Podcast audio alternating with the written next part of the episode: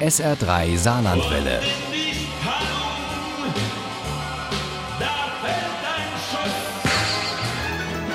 Der Krimi-Tipp.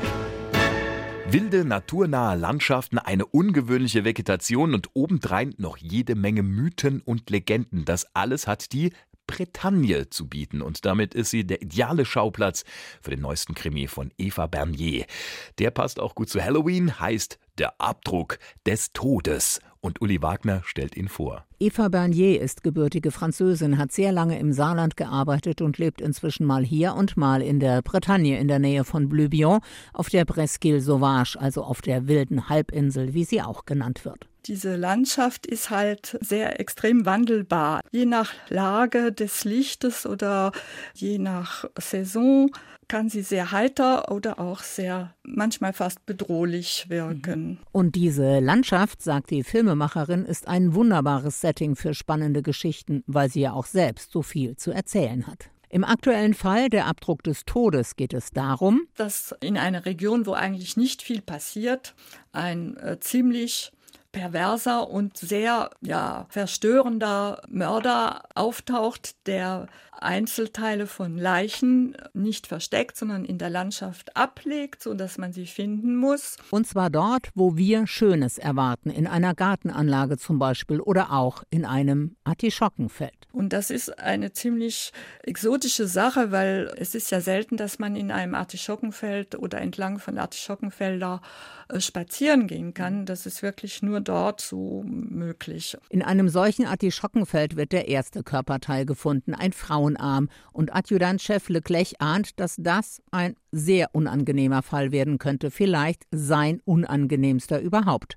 Dabei weiß er da noch gar nicht, was seine Bekannte Barbara, in die Leclerc heimlich verliebt ist, auf ihrem Nachmittagsspaziergang in der Nähe einer Kapelle entdecken wird: das Bildnis eines Frauenfußes.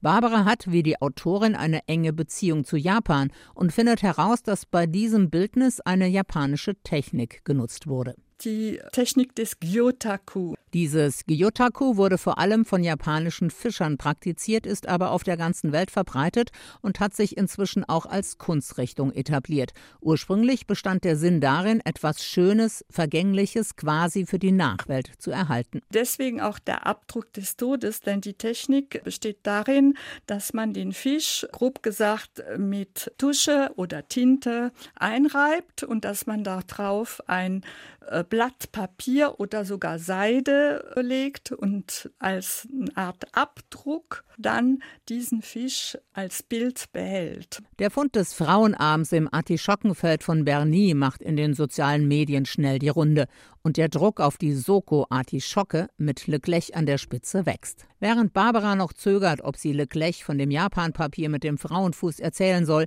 finden Radfahrer an einer anderen Kapelle das Bildnis eines Frauenarms. Leclerc beginnt zu ahnen, dass sie es hier nicht nur mit einer Frauenleiche in Einzelteilen zu tun haben, sondern dass es zu jedem Körperteil auch ein Bildnis geben wird und umgekehrt, je nachdem, was zuerst gefunden wird. Die Abdrücke sind in den äh, vielen Kapellen, die es auf der Halbinsel gibt. Und mein Mörder ist halt überzeugt, das ist der richtige Rahmen für seine Werke. Mhm. Der Abdruck des Todes von Eva Bernier ist so viel mehr als ein Krimi. Dieser Roman ist so ursprünglich, abwechslungsreich und unheimlich wie die Region, in der er spielt. Grandios die Verknüpfung zwischen der Bretagne und Japan. Der Abdruck des Todes hat im wahrsten Sinne des Wortes einen Mehrwert. Dabei haben es der Kriminalfall und die Geschichte, die dahinter steckt, auch so schon in sich. Dieses Buch ist spannend, ungewöhnlich und erweitert den Horizont. Sehr zu empfehlen. Der Abdruck des Todes von Eva Bernier ist bei Graphit erschienen. Das Taschenbuch hat 240 Seiten und kostet 12 Euro. Das E-Book gibt es für 9,99. Ohne Krimi geht die Mimi nie ins Bett. Für Mimi und andere Krimi-Fans. SR3 Saarlandwelle. Hören, was ein Land fühlt.